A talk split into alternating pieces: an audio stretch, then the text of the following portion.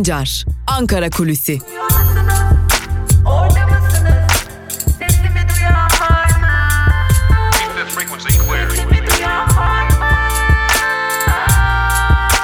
Özgürüz Radyo.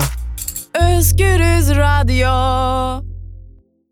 Özgürüz Radyo'dan ve Ankara Kulisi programının ilk bölümünden merhaba sevgili dinleyiciler. Hafta içi her gün olduğu gibi bugün de Özgürüz Radyo'da Ankara Kulisi ile karşınızdayız. Bugün Cuma günü 29 Kasım Cuma gününde haftanın son gününde de yine Özgürüz Radyo'da haftanın son gününü de birlikte geçirmek üzere yeni bir günden günaydın. Evet sevgili dinleyenler normalde Ankara Kulisi programını siz de bildiğiniz gibi ilk bölümünü Ankara'da konuşulanlara yani siyasetin gündemine ayırıyoruz. İlk günden bu yana da bunu yapmaya devam ettik. Fakat geldiğimiz bugün de bugün en azından bugün için Ankara'nın siyasetin gündemini bir yana bırakacağız ve halkın gündemine yoğunlaşacağız. Siyasiler evet her gün açıklamalar yapıyorlar. Her gün bir takım yeni kulisler ortaya çıkıyor. Yeni partiler kuruluyor, partiler strateji değiştiriyor, ittifaklar kuruluyor, ittifaklar dağılıyor.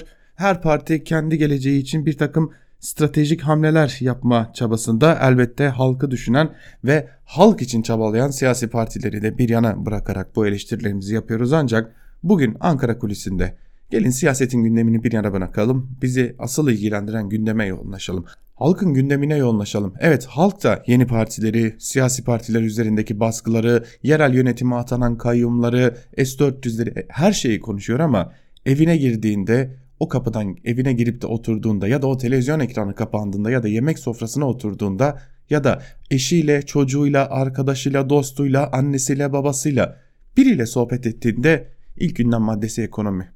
Herkesin ekonomik konuda çok büyük sıkıntıları var Türkiye'de. Öylesi bir dönemdeyiz ki ekonomik kriz iliklerimize kadar işlemiş durumda ve iliklerimize kadar işleyen bu ekonomik kriz ortamında karşımızda ekonomik krizin varlığını reddeden bir iktidar var. Bunun yanında bir de ekonomik krizin varlığını reddederken yaşanan çalkantıları, ekonomik çalkantıları ki biz buna kriz diyoruz. İktidar bunun adını kriz olarak koymuyor ama bu çalkantıları da bu krizi de dış güçler başlığıyla açıklıyor. Şimdi normalde her gün bu programa hazırlanırken ben Ankara'dan siyasileri ararım. Kendilerinden görüş alırız. Kendilerinden tırnak içerisinde söylemek gerekirse kulis bilgilerini alırız. Neler konuşuldu, neler konuşulabilir, neler düşünüyorlar sorularına cevap ararız. Her siyasi partiden birileriyle görüşürüz. Ama bugün bu programa hazırlanırken hiçbir siyasi aramadık, hiçbir siyasiden kulis bilgi istemedik. Bugün esas olarak bu ülkede her daim sıkıntıda olan insanlardan görüşler aldık. O insanlardan görüşleri aktaracağız sizlere. Halk ne diyor biraz oraya bakacağız. Çünkü Türkiye'de genel işsizlik Temmuz, Ağustos, Eylül aylarını kapsayan Ağustos döneminde geçen yılın aynı dönemine göre %11.1 düzeyinden %14'e yükseldi Kasım ayı rakamlarına göre. Türkiye İstatistik Kurumu'nun verilerine göre Türkiye genelinde 15 yaş ve daha yukarı yaştakilerde işsiz sayısı Ağustos döneminde geçen yılın aynı dönemine göre 980 bin kişi artarak 4 milyon 650 bin kişiye ulaştı. İşsizlik oranı 2.9 puanlık artış ile %14 düzeyine yükselirken aynı dönemde tarım dışı işsizlik oranı 3.5 puanlık artış ile %16.7'ye çıktı. Genç nüfusta hele ki ülkenin geleceği olarak bahsettiğimiz genç nüfusta işsizlik oranı %6.6 puanlık bir artışla %27.4'e çıktı. Şimdi bunlar işin bir gerçekliği. Şimdi bazı gerçeklikler var. Onlar TÜİK'in rakamlarını zaten hiç yansımıyorlar. Güvencesiz çalıştırılanlar, düşük ücrete çalıştırılanlar, emek sömürüsüne uğrayanlar, gündelik işlerde çalıştırılanlar, bir biçimde işsiz bırakılanlar, bunların yanında bir de 2020 lira asgari ücret alıp 1000 liradan fazla ev kirası ödemek zorunda kalan işçiler. Şimdi bunu niye söylüyoruz? Çıktık sokağa dün ve marketlere, pazarlara, sokaktan insanlarla sohbetler ettik, çay içtik, konuştuk. Geçinebiliyor musunuz diye sorduk. Tek bir soru. Geçinebiliyor musunuz? AKP'lisi, MHP'lisi, HDP'lisi, CHP'lisi, İyi Partilisi, Saadet Partilisi, anarşisti, bu ülkede oy kullananı kullanmayanı herhangi bir siyasi partiden yana olanı olmayanı herkesin tek bir ortak cevabı vardı. Geçinemiyoruz. Emekli maaşı alan da geçinemiyor, memur olan da geçinemiyor, asgari ücretle çalışan işçi de geçinemiyor, öğretmen de geçinemiyor, hiç kimse geçinemiyor sevgili dinleyenler. o kadar dikkat çekici şeyler duyduk ki. Sabah işe gidip akşam iş çıkışı garsonluk yapan öğretmen mi dersiniz? Ekstra iş yapan, sigortasız çalışan ki emekli maaşından kesinti olmasın diye sigortasız çalışmak zorunda kalan emekli mi dersiniz? Sabah okula gidip akşam yine garsonluk yapan, akşam işporta tezgahı açmaya çalışan öğrenci mi dersiniz? Artık geçinemiyorum, eşimin, çoluğumun, çocuğumun, arkadaşlarımın yüzüne bakamıyorum diyen insanlar mı dersiniz? Eskiden bir keyfimiz vardı kahveye gelip arkadaşlarımızla iki çay içerdik. Şimdi o çaya vereceğimiz paranın dahi hesabını yapmak zorundayız diyen insanlar mı dersiniz? Bu ülkenin sokaklarının gerçekliği bu. Şimdi bugünlerde asgari ücret için görüşmeler başlayacak. Yeni yılda asgari ücret ne kadar olacak gibi tartışmalar başlayacak. Şimdi sendikalar bu görüşmeler için uzun bir süre sonra ilk defa bir araya gelecekler. Türk İş uzun bir süre sonra gidip diski ziyaret edecek. Bakalım oradan ne gibi sonuçlar çıkacak. Türk İş beklentilerini açıkladı ve dedi ki 2530 liradan aşağı bir beklenti girmeyin çünkü bundan aşağısı zaten asgari ücret olarak kurtarmaz. Ha bu kurtarır mı sokağın gerçekliğini o ayrı bir konu. Büyük ihtimalle bu da kurtarmaz ancak Türk İş bile bakın Türk İş iktidara yakınlığıyla bilinen bir sendika son dönemlerde Türk İş bile çok farklı bir kıvama gelmek zorunda kaldı ve Türk İş dönüp muhalefete bir çağrı yaptı. Dedi ki bizim başımıza bir şey gelebilir bizi koruyun. Şimdi işsizlik öylesi bir boyuta geldi ki ekonomik kriz öylesi bir boyuta geldi ki artık Türk İş bile bu açıklamaları yapıyor ve iktidar karşısında muhalefet etme konumuna çekiliyor. Diskin konumu zaten belli. İktidara muhalif, işçilerin yanında durmaya çaba harcayan bir sendika konumunda. Hak işin zaten sendikacılığını hak getire diyebileceğimiz bir konumda. Bunları niye anlattık? Çünkü e, Ankara'nın gündemini her gün size anlatıyoruz. Ankara'da işte yeni partiler, siyasi partiler, S-400'ler, Kuzey ve Doğu Suriye gibi gibi gibi birçok neden var. İşte saraya giden CHP'li ve Ali Babacan'ın televizyonlara çıkması, Aralık ayında kurulması beklenen iki tane yeni siyasi partide son gündem maddelerimizden bazıları. Ancak şimdi bizim esas konuşmamız gereken bir konuyu atladığımız çok açık ve net bir biçimde ortada. Türkiye çok ağır bir ekonomik krizden geçiyor. Bahsettik sokaktaki insanların halini pazara çıkamayan, kahveye gidemeyen, eşinin, dostunun, arkadaşının yüzüne bakamayan insanlardan bahsettik. Bu da yetmezmiş gibi Ankara'nın en merkezi noktalarından birinde Kızılay'da yer alan Kocatepe Katlı Otoparkı'na gittik. Orada biraz gözlem yaptık. Çok bariz bir şekilde icradan kaçırılan, icra gelmemesi için otoparka saklanan araçların sayısında çok ciddi bir yükseliş var. Üzerleri toz kaplamış yüzlerce araç var. Otopark adeta 7 Emin otoparkına dönmüş durumda. İcradan kaçırılan çünkü binbir emekli alınan ve kredisi ya da başka bir borçtan dolayı icra gelme riskiyle karşı karşıya olan araçların büyük bir bölümünü bu tarz otoparklara saklamak zorunda kalmış insanlar. Çünkü halk geçinemiyor, kredisini ödeyemiyor, borcunu ödeyemiyor. Büyük bir batağın içerisine saplanmış durumda. Ankara ise hala her gün size aktardığımız gibi bambaşka konuları tartışıyor. Bu yüzden bugün Ankara Kulisi'nin ilk bölümünde Ankara'yı bir yana bıraktık ve halkın gündemini elimizden geldiğince sizlere aktarmaya çalıştık. Biz Özgürüz Radyo olarak ilk kurulduğumuz günden bu yana halkın sesini aktarmak için var olduğumuzu defalarca dile getirdik. İşte tam da bu yüzden bugün Ankara Kulisi programında farklı bir gündemle karşınıza çıktık. Beklentilerinizi karşılayamadıysak affola ikinci bölümde gazete manşetleri ve günün öne çıkan yorumlarıyla karşınızda olacağız. Orada yine Ankara gündemine dair kimi konulara değinmeye devam edeceğiz. Küçük bir ara verelim. O aranın ardından ikinci bölümle karşınızda olacağız. Şimdilik hoşçakalın.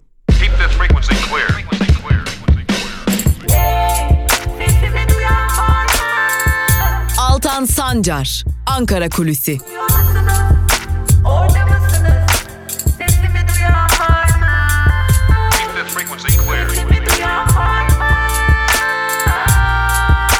Özgürüz Radyo.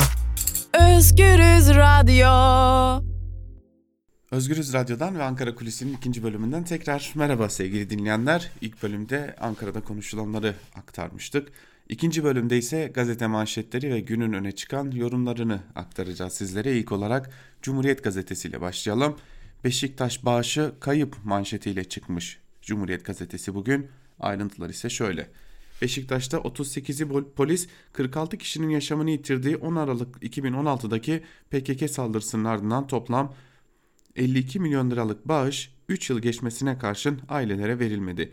Saldırıda yaşamını yitiren genç tıp öğrencisi Berkay'ın babası Salim Akbaş bağışın akıbetini sordu. Bakanlık Türkiye Şehit Yakınları ve Gaziler Dayanışma Vakfı'nın cevap vermesinin daha uygun olacağı yanıtını verdi. CHP Grup Başkan Vekili Engin Altay AKP'nin yalnızca 15 Temmuz mağdurlarını değil Beşiktaş'taki terör saldırısında şehit olanların yakınlarını ve gazileri de mağdur ettiğini belirtti. Altay, milletimizin verdiği bağışların yöneticileri belli olmayan sahte adresler açıklanan Türkiye Şehit Yakınları ve Gaziler Dayanışma Vakfı'na aktarılması hukuksuzluktur dedi şeklinde ayrıntılar aktarılmış. Biliyorsunuz bir süre 15 Temmuz'da hayatını kaybedenler için toplanan bağışların akıbeti konuşulmuştu. Şimdi buna Beşiktaş'ta eklendi. Ayşe yaşamak için daha ne yapacaktı? Başlıklı bir diğer haberi aktaralım sizlere. Eskişehir'de sokak ortasında eşi tarafından katledilen Ayşe Tuğba Arslan'ın ölümünün ar ar arkasından yine ihmal çıktı. Arslan eşi hakkında 23 kez suç duyurusunda bulundu. 5 dava açıldı. Ölünce mi yardım edeceksiniz dedi ve eski eşi tarafından sokak ortasında kasap satırıyla saldırıya uğradı. 44 gün komada kaldı.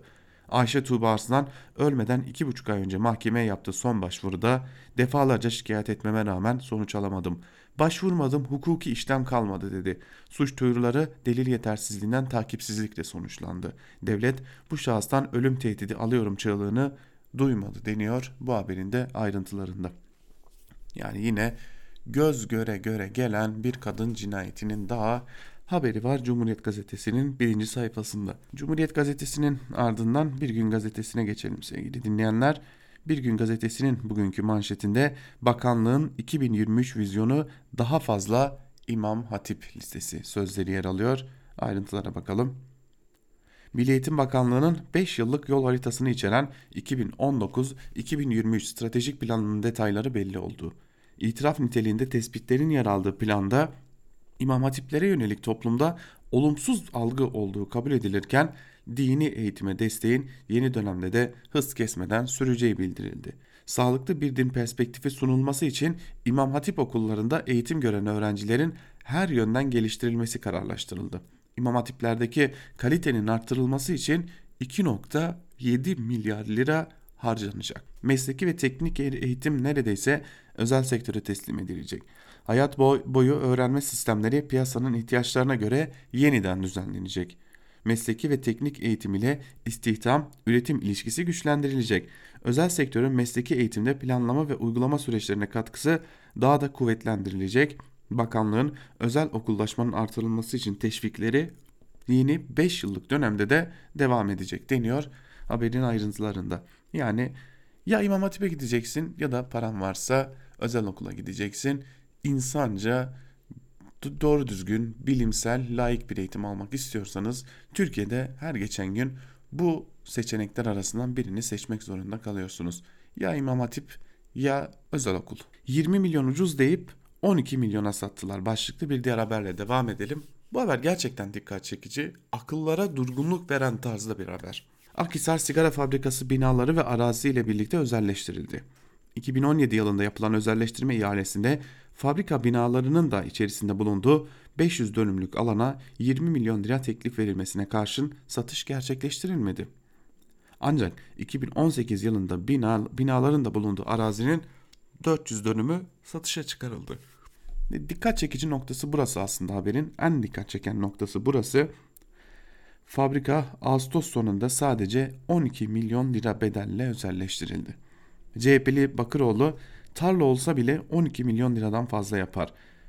2017 yılında 20 milyon lira özelleştirilmemesinin nedeni yeterli katılımcı ve yeterli teklif verilmemesi olarak açıklanmıştı deniyor Bir Gün Gazetesi'nden İsmail Arı'nın haberinde.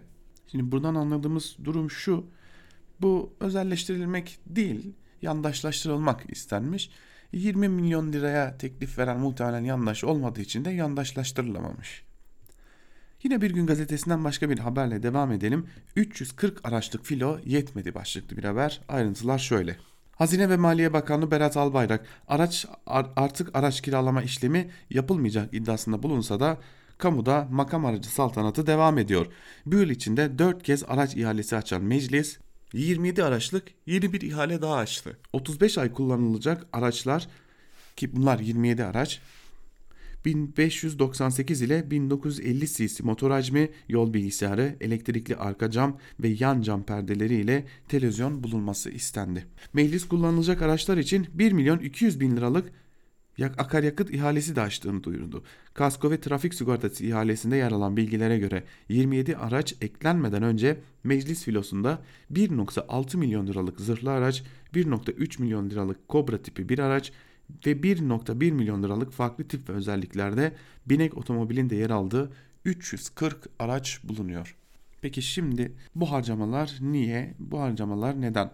Şimdi Bir Gün Gazetesi'nin birinci sayfasına baktığımızda gerçekten görmemiz gereken çok haber var ama 20 milyon lira yerine 12 milyon liraya satılan bir arazi, üstüne meclise 340 aracın üzerine ekstra 27 lüks araç alınması, hemen altında Kanal İstanbul dayatmasının devam etmesi, çevreye, ekonomiye, İstanbul'a her şeye zarar verecek olan o projenin dayatmalarının devam etmesi haberlerini görüyoruz. Ve neden bu haldeyiz sorusuna, neden bu ülke ekonomi bu halde sorusuna herhalde bir gün gazetesinin birinci sayfasını göstermek yetecek gibi görünüyor. Geçelim Evrensel Gazetesi'ne. Evrensel Gazetesi'nin manşetinde öldürülmesini beklediler sözleri yer alıyor. Ayrıntıları az önce aktarmıştık tekrarlayalım. Eskişehir'de boşandığı kocası tarafından öldürülen Ayşe Tuğba Arslan'ın göz göre göre ölüme gitti ortaya çıktı. Arslan şiddet gördüğü eski eşi hakkında 23 kez suç duyurusunda bulundu. Açılan davalardan 5'i delil gerekçesiyle düşürüldü. Arslan'ın öldürüldükten sonra çantasından çıkan son dilekçe, dilekçesinde ise ölünce mi yardım edeceksiniz diye yazılıydı deniyor haberin ayrıntılarında. Bir bütün çürümüşlüğün nasıl etrafımızı sardığını çok iyi gösteren bir haber. Dosyan meçhule gönderilmek isteniyor, direneceğiz başlıklı bir diğer haberi aktaralım. Dün başta Diyarbakır olmak üzere Türkiye'nin birçok farklı noktasında Diyarbakır Bara Başkanı iken öldürülen Tahir Elçi anıldı. Bu konuya ilişkin bir haberi aktaralım. Öldürülmesinin üzerinden 4 yıl geçen Diyarbakır Barosu Başkanı Tahir Elçi anıldı.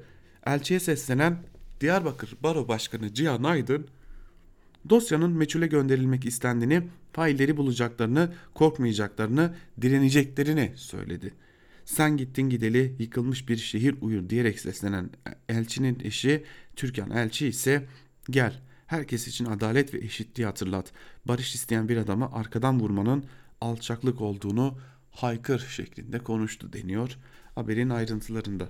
Dün biliyorsunuz Diyarbakır Baro Başkanı Cihan Aydın Özgürüz Radyo'da da sorularımızı yanıtladı ve iki duruma dikkat çekti. Bir, dört yıldır faillerin ortaya çıkarılmaması ve bir cezasızlık politikası adeta e, kamu kamudaki isimlerin bir biçimde korunmaya çalışıldığına dair bir durum. Bir diğer önemli durum ise adli tıptan ihraç edilen bir personelin ortaya koyduğu bilgilerde neydi bu bilgiler? Burası çok önemli bir bilgiydi gerçekten. Delillerin karartılmaya çalışıldığına dair bir dikkat çeken bilgi daha vardı. Cihan Aydın'ın e, açıklamalarını yine Özgürüz Radyo'nun podcast kayıtlarının bulunduğu Spotify'dan da dinleyebileceğinizi hatırlatalım ve geçelim Yeni Yaşam gazetesine. Yeni Yaşam gazetesi katiller dolaşıyor taş sokağımızda manşetiyle çıkmış. Manşetin ayrıntılarında ise şu cümlelere yer veriliyor. Diyarbakır Barosu Başkanı Tahir Elçi Öldürülüşünün dördüncü yılında 25 baro başkanı, avukatlar, siyasetçiler ve yüzlerce kişinin katılımıyla anıldı. Diyarbakır Barosu önünde toplanan kitle elçinin vurulduğu tarihi surdaki dört ayaklı minareye kadar yürüdü. Burada konuşan Diyarbakır Barosu Başkanı Cihan Aydın, cinayetin idare yargı işbirliğiyle örtbas edilmek istendiğini söyledi. Daha sonra söz alan Tahir Elçi'nin eşi Türkan Elçi ise şunları söyledi. Yine dört ayaklı kapına geldik. Belki bir adalet yağmuru yağar, bu ülke tahir olur. Sonsuza dek yerde yatanın ölümünün tesadüfi bir ölüm olduğuna inandırmak istiyorlar bizi. Oysa biliyoruz ki gün be gün hukukun hükmü azalıyor, hak gölgeleniyor, katiller elini kolunu sallayarak yürüyor taş sokağımızda.'' Türkan Elçi'nin sözleri gerçekten çok e, duygulu ve bu ülkenin gerçekliğini anlatan sözler aslında. E, okurken gözlerinizin dolmaması mümkün değil. Bir e, eş aynı zamanda bir hak mücadelecisi Türkan Elçi de ve tam 4 yıldır eşinin faillerini aramaya devam ediyor. Bu yoldan vazgeçmeyeceğini de ortaya koyuyor Türkan Elçi ve kendisini canlı gördüğünüzde yani bir kamera görüntüsünün dışında canlı gördüğünüzde yüzünden 4 yıldır acıyla mücadele ettiğinin ama acıyı inada çevirdiğinin de izlerini görebiliyorsunuz Türkan Elçi'de. Basına ceza günü başlıklı bir diğer haberi aktaralım sizlere. Özgürlükçü Demokrasi gazetesinde yer alan haber ve yazıları nedeniyle yargılanan gazeteciler Selman Keleş, Özgür Paksoy, Kenan Kırıkkaya ve İshak Yasula devletin yargı organlarını alenen aşağılamaktan 5'er ay hapis cezası verildi. Azadiye Velat gazetesi Batman eski temsilcisi Deniz Kılıç'a da hakkında açılan davada 3 yıl 1 ay 15 gün hapis cezası verildi. 2016 yılında kanun hükmünde kararname ile kapatılan Özgür Gündem gazetesinin imtiyaz sahibi Kemal, Kemal Sancılı ile eski yazı işleri müdürü İnan Kızılkaya'nın yargılandığı davada ise mütalasını sunan savcı Sancılı ve Kızılkaya için hapis istedi. 9 gazetecinin yargılandığı Özgür Gündem ana davası 13 Ocağı ertelendi. Özgür Gündem'le dayanışan Can Duran Dündar'ın davası da dün görüldü deniyor haberin ayrıntılarında. Ya muhtemelen siz de sayamamışsınızdır bu haberin içerisinde kaç tane yargılanan gazeteci var, kaç yıl hapis cezaları isteniyor filan diye ama e, durumumuz bu. E tabi bunu savunmak çok zor, bunu savunmak neredeyse imkansız. Tabi bunu savunmaya kalkanlar da oluyor. Haber bültenlerimizde aktaracağız. Cumhurbaşkanlığı Sözcüsü İbrahim Kalın ortaya çıkan tabloyu Türkiye'deki adaletsizlik tablosunu savunmaya çabaladı ve dün dikkat çeken görüntüler ortaya çıktı. Bu görüntüler neler söylüyordu onları da saat başında haber bültenlerimizde sizlerle paylaşacağız diyelim. Geçelim Sözcü gazetesine. Sözcü gazetesi petrol ittifakının planlarını bozduk manşetiyle çıkmış. Ayrıntılar ise şöyle. Türkiye ve Libya deniz anlaşması imzaladı. Böylece ABD ve AB'yi arkasına alan Yunanistan ile Kıbrıs Rum kesiminin Talan ittifakının önü kesilmiş oldu. Yunanistan ve Rum kesimi Türkiye ve Kuzey Kıbrıs Türk Cumhuriyeti'nin Akdeniz'deki haklarını gasp etmek istiyor. Sadece Kıbrıs'ın değil, Girit'in güneyi içinde uluslararası şirketlere petrol ve doğal gaz arama izni veriyor. Türkiye, Libya ile deniz yetki anlaşması imzaladı. Böylece Antalya ile Libya arasındaki hatta karşılıklı deniz sınırları çizilmiş oldu. Girit'in güneyinden geçen bu hatla petrol ittifakının Akdeniz'deki planı bozuldu deniyor. Haberin ayrıntılarında tabi Libya'daki iç karışıklığı ve Libya hükümetinin her an değişme ihtimalini ve yeniden ABD karşıtı yerine ABD taraftarı bir hükümetin gelme ihtimalini de bu haberle birlikte göz önünde bulundurmak gerekecek sanırım diyelim. Hesabı sorulacak başlıklı bir diğer habere geçelim. İzmir Gazi Emir'de bir vatandaşın evinin duvarına defol Alevi yazılması toplumun her kesiminden tepki çekti. En sert tepki ise Erdoğan'dan geldi. Cumhurbaşkanı Erdoğan bu işaretleri koyanlar yakalandığı zaman hesabı sorulacak. Milletçe uyanık olmalıyız dedi. İçişleri Bakanı Süleyman Soylu ise o kişi yani yazıyı yazan bedelini ödeyecek diye konuştu deniyor haberin ayrıntılarında. Umarım yakalanır ve umarım bedelini öder ama e, Radikal gazetesinde e, kapanan Radikal gazetesinde Hrant Dink katledildikten sonra o dönem bazı ünlü isimler, e, yazarlar, sanatçılar Radikal gazetesinde manşet atarlardı. O dönem Yılmaz Erdoğan bir manşet atmıştı. Hrant Dink katledildikten bir ya da iki gün sonraki bir manşette ve manşet yukarıdan aşağı küçülen yazılarla akıyordu. Hesabı sorulacak, gereken neyse yapılacak, bedeli ödenecek, yargı önüne çıkarılacak diye diye diye küçük küçülen yazılar ve ardından karıncadan daha ufak hale geliyordu o yazılar. Belki de bu Alevilere ilişkin bu durumda en yüksek perdeden hesap sorulmaya başlanan bu durumda öyle devam edecek bağırılacak, çağrılacak, yapılacak, edilecek denilecek, çıkarılacak, birileri ortaya çıkarılacak, gözaltına alınacak, belki bir ay tutuklu kalacak, bir ay sonra serbest kalacak. Şimdi o gün Samast'ın, işte Yasin Hayal'in, şunun bunun yargılandığı davalara bakalım. Geçtiğimiz günlerde Hrant Dink'in öldürülmesiyle ilgili 100. duruşma görüldü. Hala bu işte kimin ne kadar parmağı var ortaya çıkarılamadı. Büyük perdeden başlar bu tür şeylere itirazlar sonra adım adım düşer. Geçelim Karar Gazetesi'ne. Karar Gazetesi uyuyan hücre terörü manşetiyle çıkmış. Ayrıntılar şöyle. Güvenli bölge mekanizması işleyişine ilişkin belirsizlikler sürerken terör örgütü sınır hattında tahrike devam ediyor. yer altındaki YPG'liler bu kez Akçakale'deki sınır karakoluna havanla saldırdı. İki asker şehit düştü. Bölgeyi kaosa sürükleme hesapları yapan örgütün son bir aydaki saldırılarına can veren sivillerin sayısı da 65'e ulaştı denmiş haberin ayrıntılarında.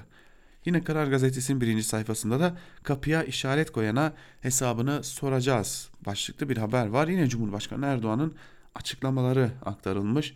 3 günlük faiz için her şey sil baştan başlıklı bir diğer haber de şöyle. Kamu bankalarında kuyruklar geri dönüyor. 1 Ocak'tan itibaren özel bankalar üzerinden vergi tahsilatına son verilecek.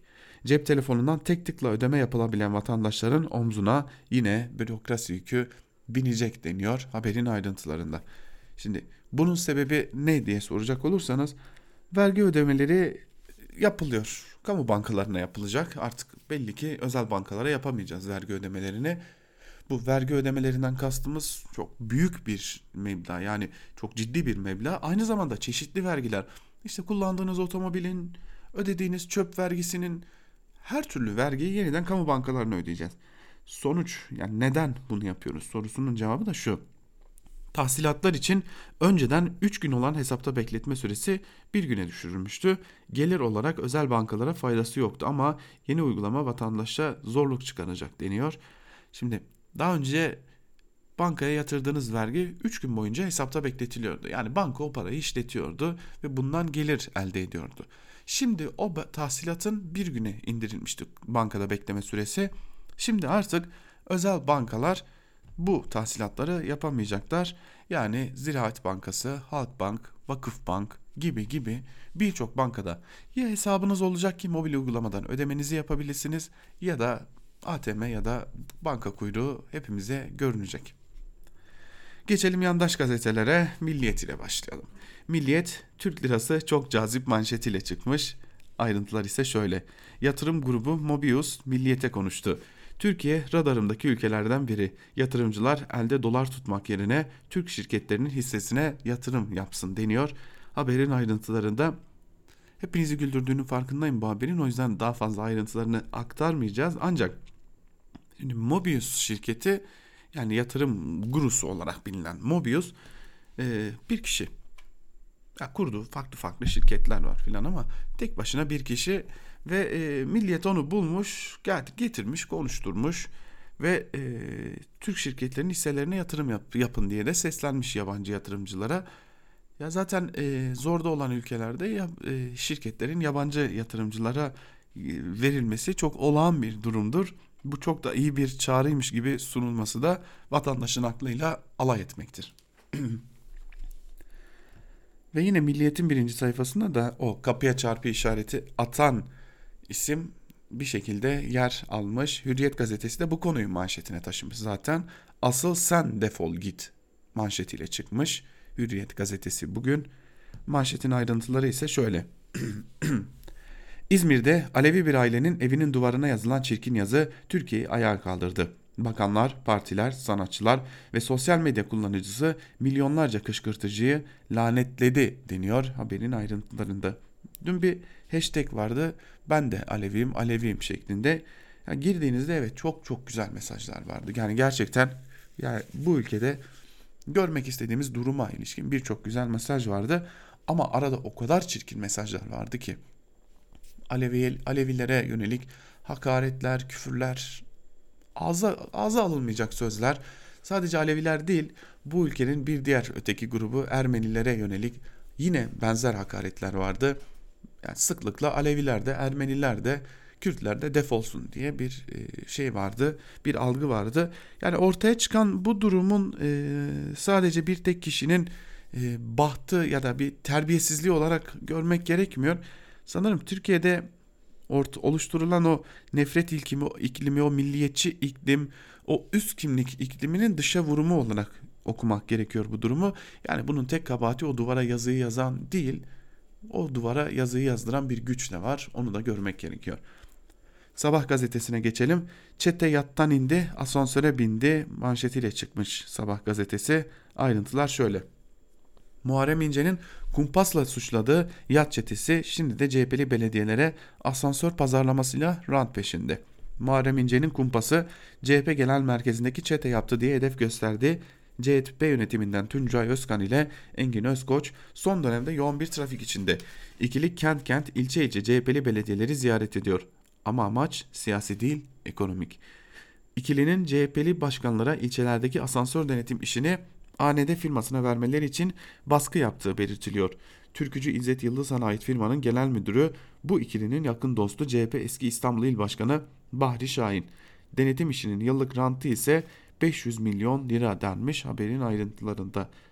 Şimdi aklıma gelen tek bir şey var. Hani haber doğru mu değil mi tartışmasından ziyade İzzet, İzzet Yıldızhan bir dönem AKP'liydi. Buraya nasıl geldi konusunu tam anlayamadık.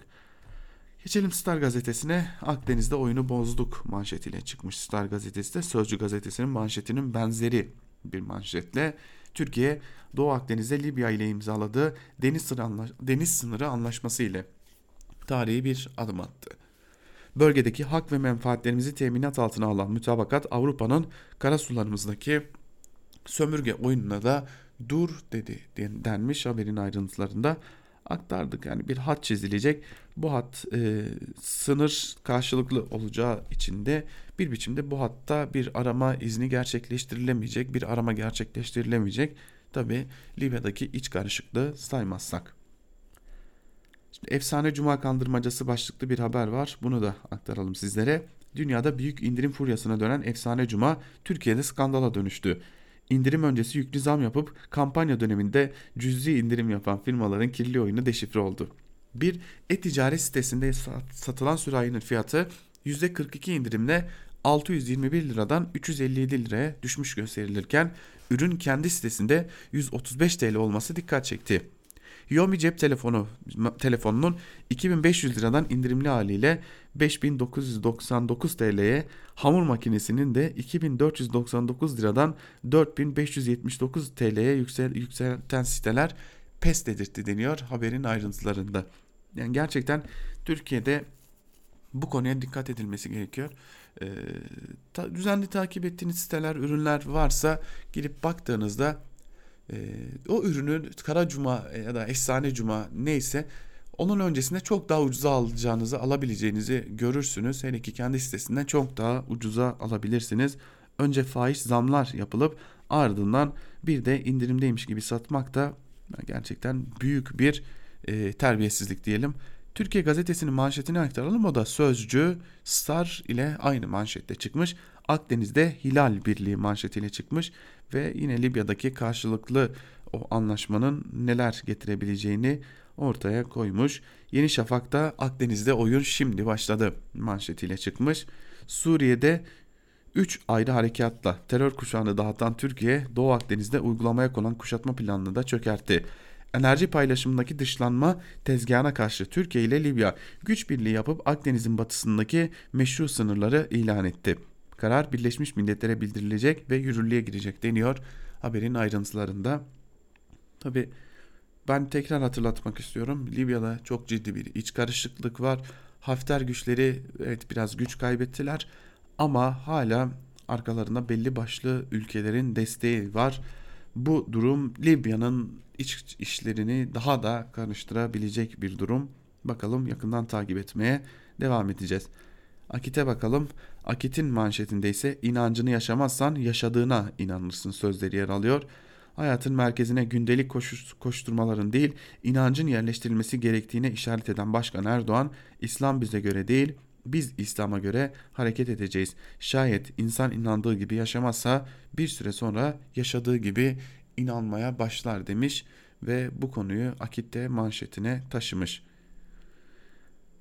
Biz mi biz mi Kürtüz PKK mi başlıkta bir haber var. Diyarbakır'da HDP il binası önünde beklemeye devam eden aileler bugün de bir açıklama yapmışlar. Akit'e konuşmuşlar.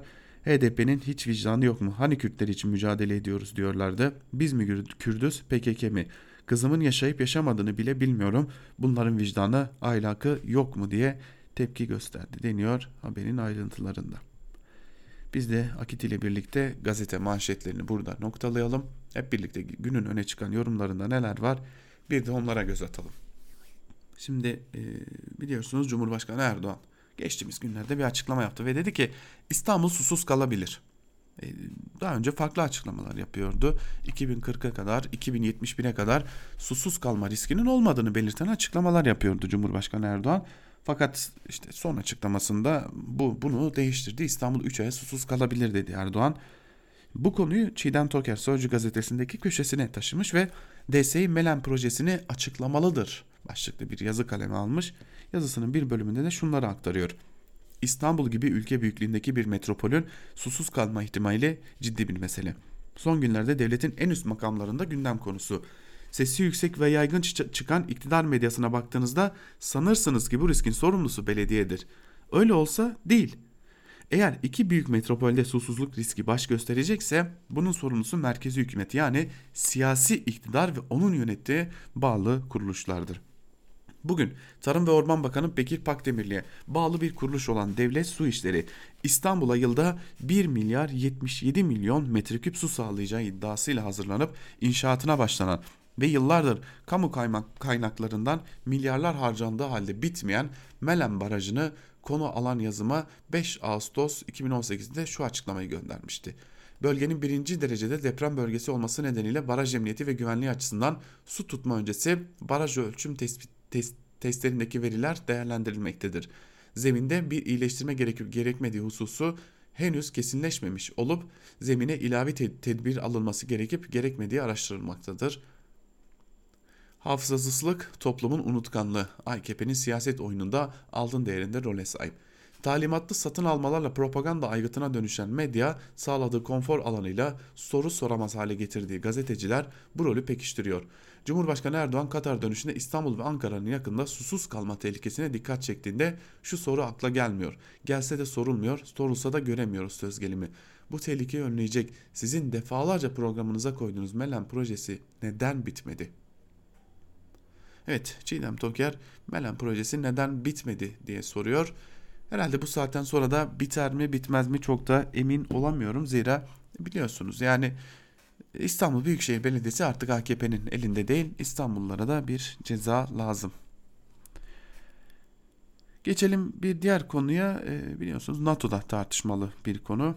Bu konuya ilişkin de birkaç yazı var. Onları da aktaralım sizlere. Türkiye gazetesinden yandaş Cem Küçük bir yazı kaleme almış. Cem Küçük yazısının başlığında NATO ne yapmak istiyor diye soruyor ve yazısının bir bölümünde de şunları aktarıyor. Brüksel'den gelen son bir haber merkezinde Türkiye'nin dolduğu yeni bir NATO içi gerilimi gündeme taşıdı. Türkiye, NATO'nun artan Rusya tehdidine karşı Baltık devletleri ve Polonya'nın korunmasına ilişkin hazırladığı savunma planının yayınlanmasını bloke etti. Gerekçe olarak Türkiye için hazırlanan ve güney sınırlarından kaynaklanabilecek tehditleri içeren NATO savunma planının ABD'nin de aralarında bulunduğu 8 müttefik ülkenin itirazı nedeniyle yayınlanmaması gösterildi. Aslında bu haber Batı'nın yeni planını da ortaya çıkarıyor. Amerika ve Avrupa ülkeleri IŞİD'le mücadele ediyor diye YPG'yi terör örgütü olarak tanımlamak istemiyor. Eğer YPG NATO belgesine tehdit olarak girerse bunun hukuki ve siyasi sonuçları olmasından endişe ediyorlarmış. Türkiye Amerika'nın bu hamlesine karşı Rusya'yı tehdit gibi görüp Baltık devletleri ve Polonya'nın korunması için hazırlanan planı bloke etti. Amerika'nın yanı sıra Fransa ve Almanya'yı da alarak YPG'yi tehdit olarak görmek istenmemesini anlamak mümkün değil. Çünkü bu hamle Türkiye'yi yok saymaktır. Bir terör örgütünü muhatap almaktır. Hatta o terör örgütünü devlet olarak görmektir. Dün Dışişleri Bakanı Mevlüt Çavuşoğlu da bunları söyledi. Mevlüt Bey'in tepkisi son derece yerinde. NATO Genel Sekreteri 27 Kasım günü yaptığı açıklamada bu gelişmenin NATO içi bir konu olduğunu belirtirken tüm müttefiklerimizi korumak için hem planımız hem de kabiliyetimiz var ifadesini kullandı. Türkiye S-400'leri almasa da Amerika'nın YPG tavrı böyle olacaktı.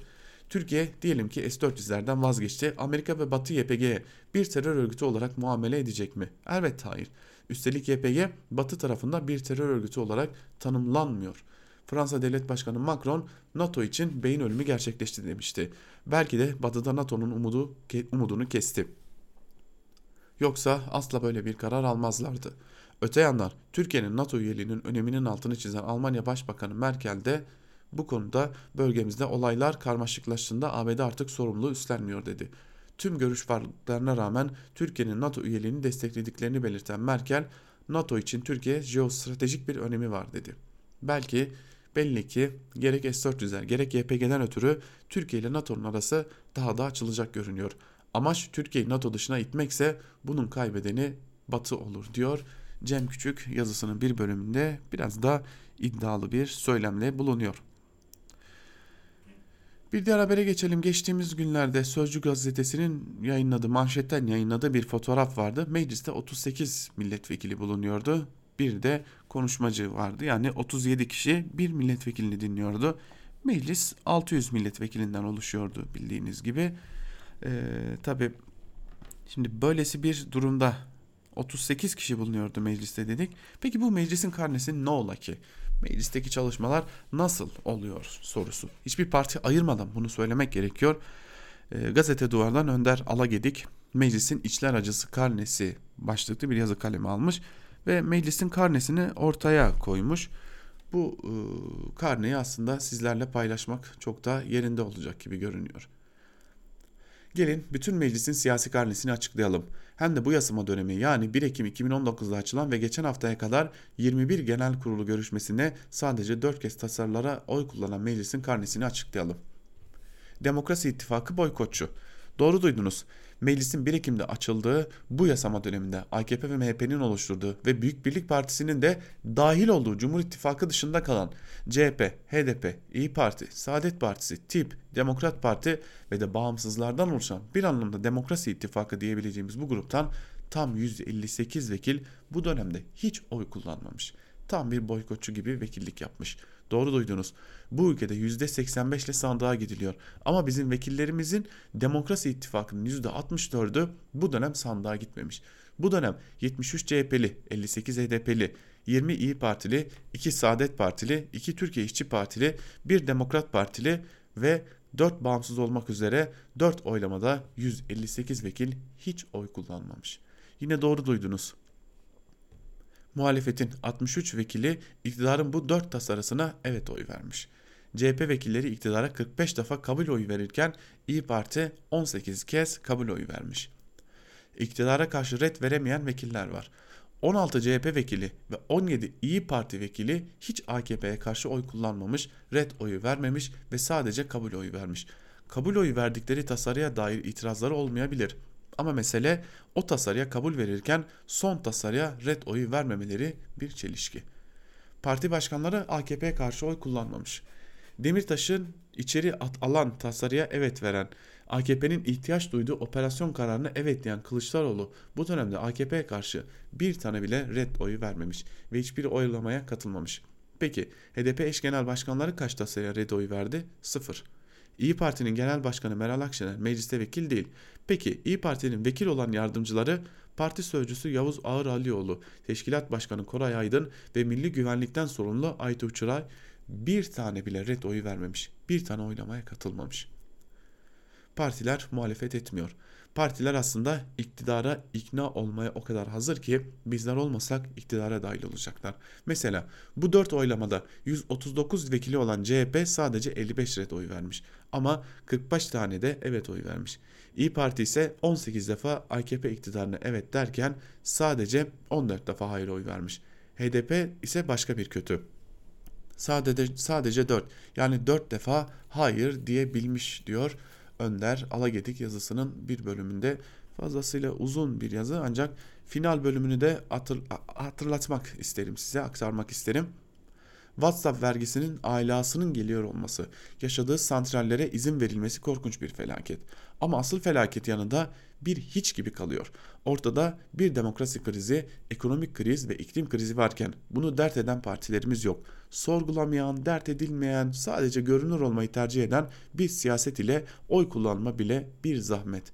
Ama bu ayıp hepinizin aybı diyor Önder Alagedik yazısının bir bölümünde. Evet.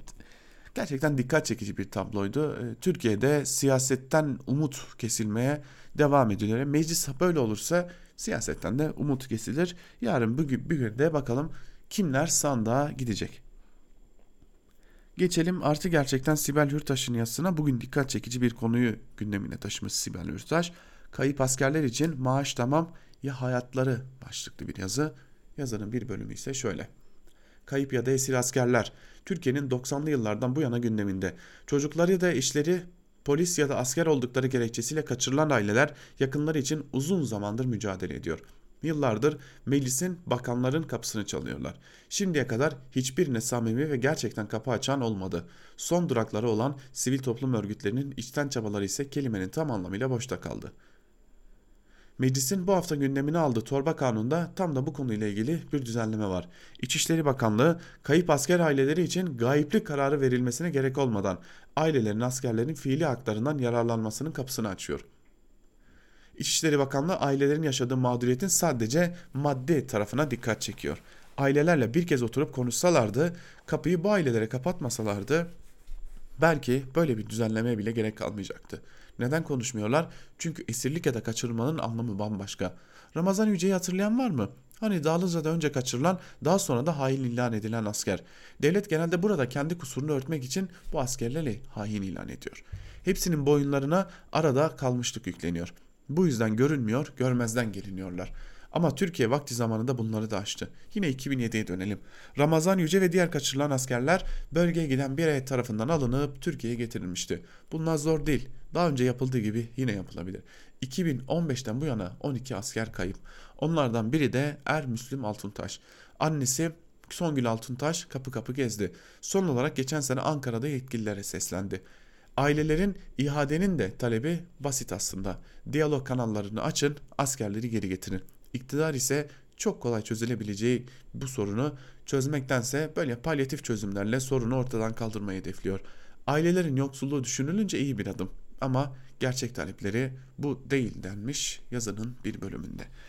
Sibel Hürtaş'ın gündeme taşıdığı bu konu hakikaten dikkat çekici çünkü konunun bambaşka bir durumu var. Bu askerlerden bir bölümü hala yaşıyor. En azından yılda bir görüntüleri ortaya çıkıyor. Bu askerlerin yaşadığı, nefes aldığı ortaya çıkıyor. Bu askerler bir yerlerde ve hala bir yerlerde tutuluyorlar. Aileler yalvarıyor, yakınları yalvarıyor. Siyasiler diyor ki ya bu askerleri kurtaralım. İçişleri Bakanlığı da cevabı, cevaben e, maaşını, maaşlarını size bağlayalım diyorlar. Bir gün gazetesinden İlhan Cihan Yer'le devam edelim. Kopuş siyaseti ve CHP başlıklı bir yazı kaleme almış İlhan Cihaner ve yazısının bir bölümünde şunları aktarıyor. Kopuştan kastım acaba iktidarın sınırlarını belirlediği alanda uyumlulaşarak yapılan siyasetin tüm dinamikleri ve aktörleri ile reddi. Üstelik bu kopuşun sadece siyasi iktidarla mücadele değil, iktidar mücadelesi veren partilerin kendi içlerinde yaşamaları da artık çok hayati. Kendi içerisinde bu kopuşu yaşayamayan örgütlü yapıların enerji ve potansiyellerini heba etmeleri, giderek iktidarı dönüştürme olasılığı olan enerjileri boşalarak ve heyecanı ölerek iktidarı yeniden üreten bir fonksiyon üstlenmeleri kaçınılmaz. Aksi halde zaman içerisinde görünür de bir iktidar değişikliği olsa bile değişenin sadece isimler olduğu, çelişkilerin ve kazananların hep aynı olduğu, hatta mücadele ediyor göründükleri iktidarın gömlek değiştirmiş hali oldukları ortaya çıkar.'' Son günlerde yaşanan birkaç olaydan örnek vermeye çalışayım. Sine-i Millet ve meclisten çekilme seçeneklerini tartışan HDP, demokratik ve meşru zeminlerde mücadeleye devam kararı alarak erken seçim çağrısı yaptı. CHP, HDP erken seçim talep etmekte haklı. Erken seçim çağrısında bulunmuyoruz ama getirirlerse evet deriz dedi. İyi Parti ve Saadet Partisi'nden de en azından olası bir erken seçimi öngördükleri yolunda açıklamalar geldi. Ama hiçbir parti olası erken seçimin iptal edilmesi ihtimaline dair tek bir söz etmediler. Hadi 7 Haziran ve 31 Mart İstanbul seçimlerinin iptali sürprizdi diyelim.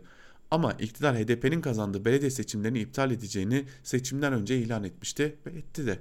Şimdi yapılacak bir seçimin sonuçlarının tanınacağına dair statü değişikliği olmadan seçim eksenli siyaset iktidarla uyumlaşan bir siyasettir diyor İlhan Cihaner'de yazısının bir bölümünde ve aslında Türkiye'nin hiç konuşmadığı belki de konuşmaktan korktuğu bir soruyu gündeme getiriyor. Peki seçim olur da iktidar kaybederse o seçim kabul edilecek mi yoksa iptal mi edilecek? İlhan Caner'in bu yazısıyla biz de Ankara Kulisi'nin ikinci bölümünü de noktalayalım. Saat başında haber bültenleriyle karşınızda olmayı sürdüreceğiz. Özgür Radyo'dan ayrılmayın. Şimdilik hoşçakalın.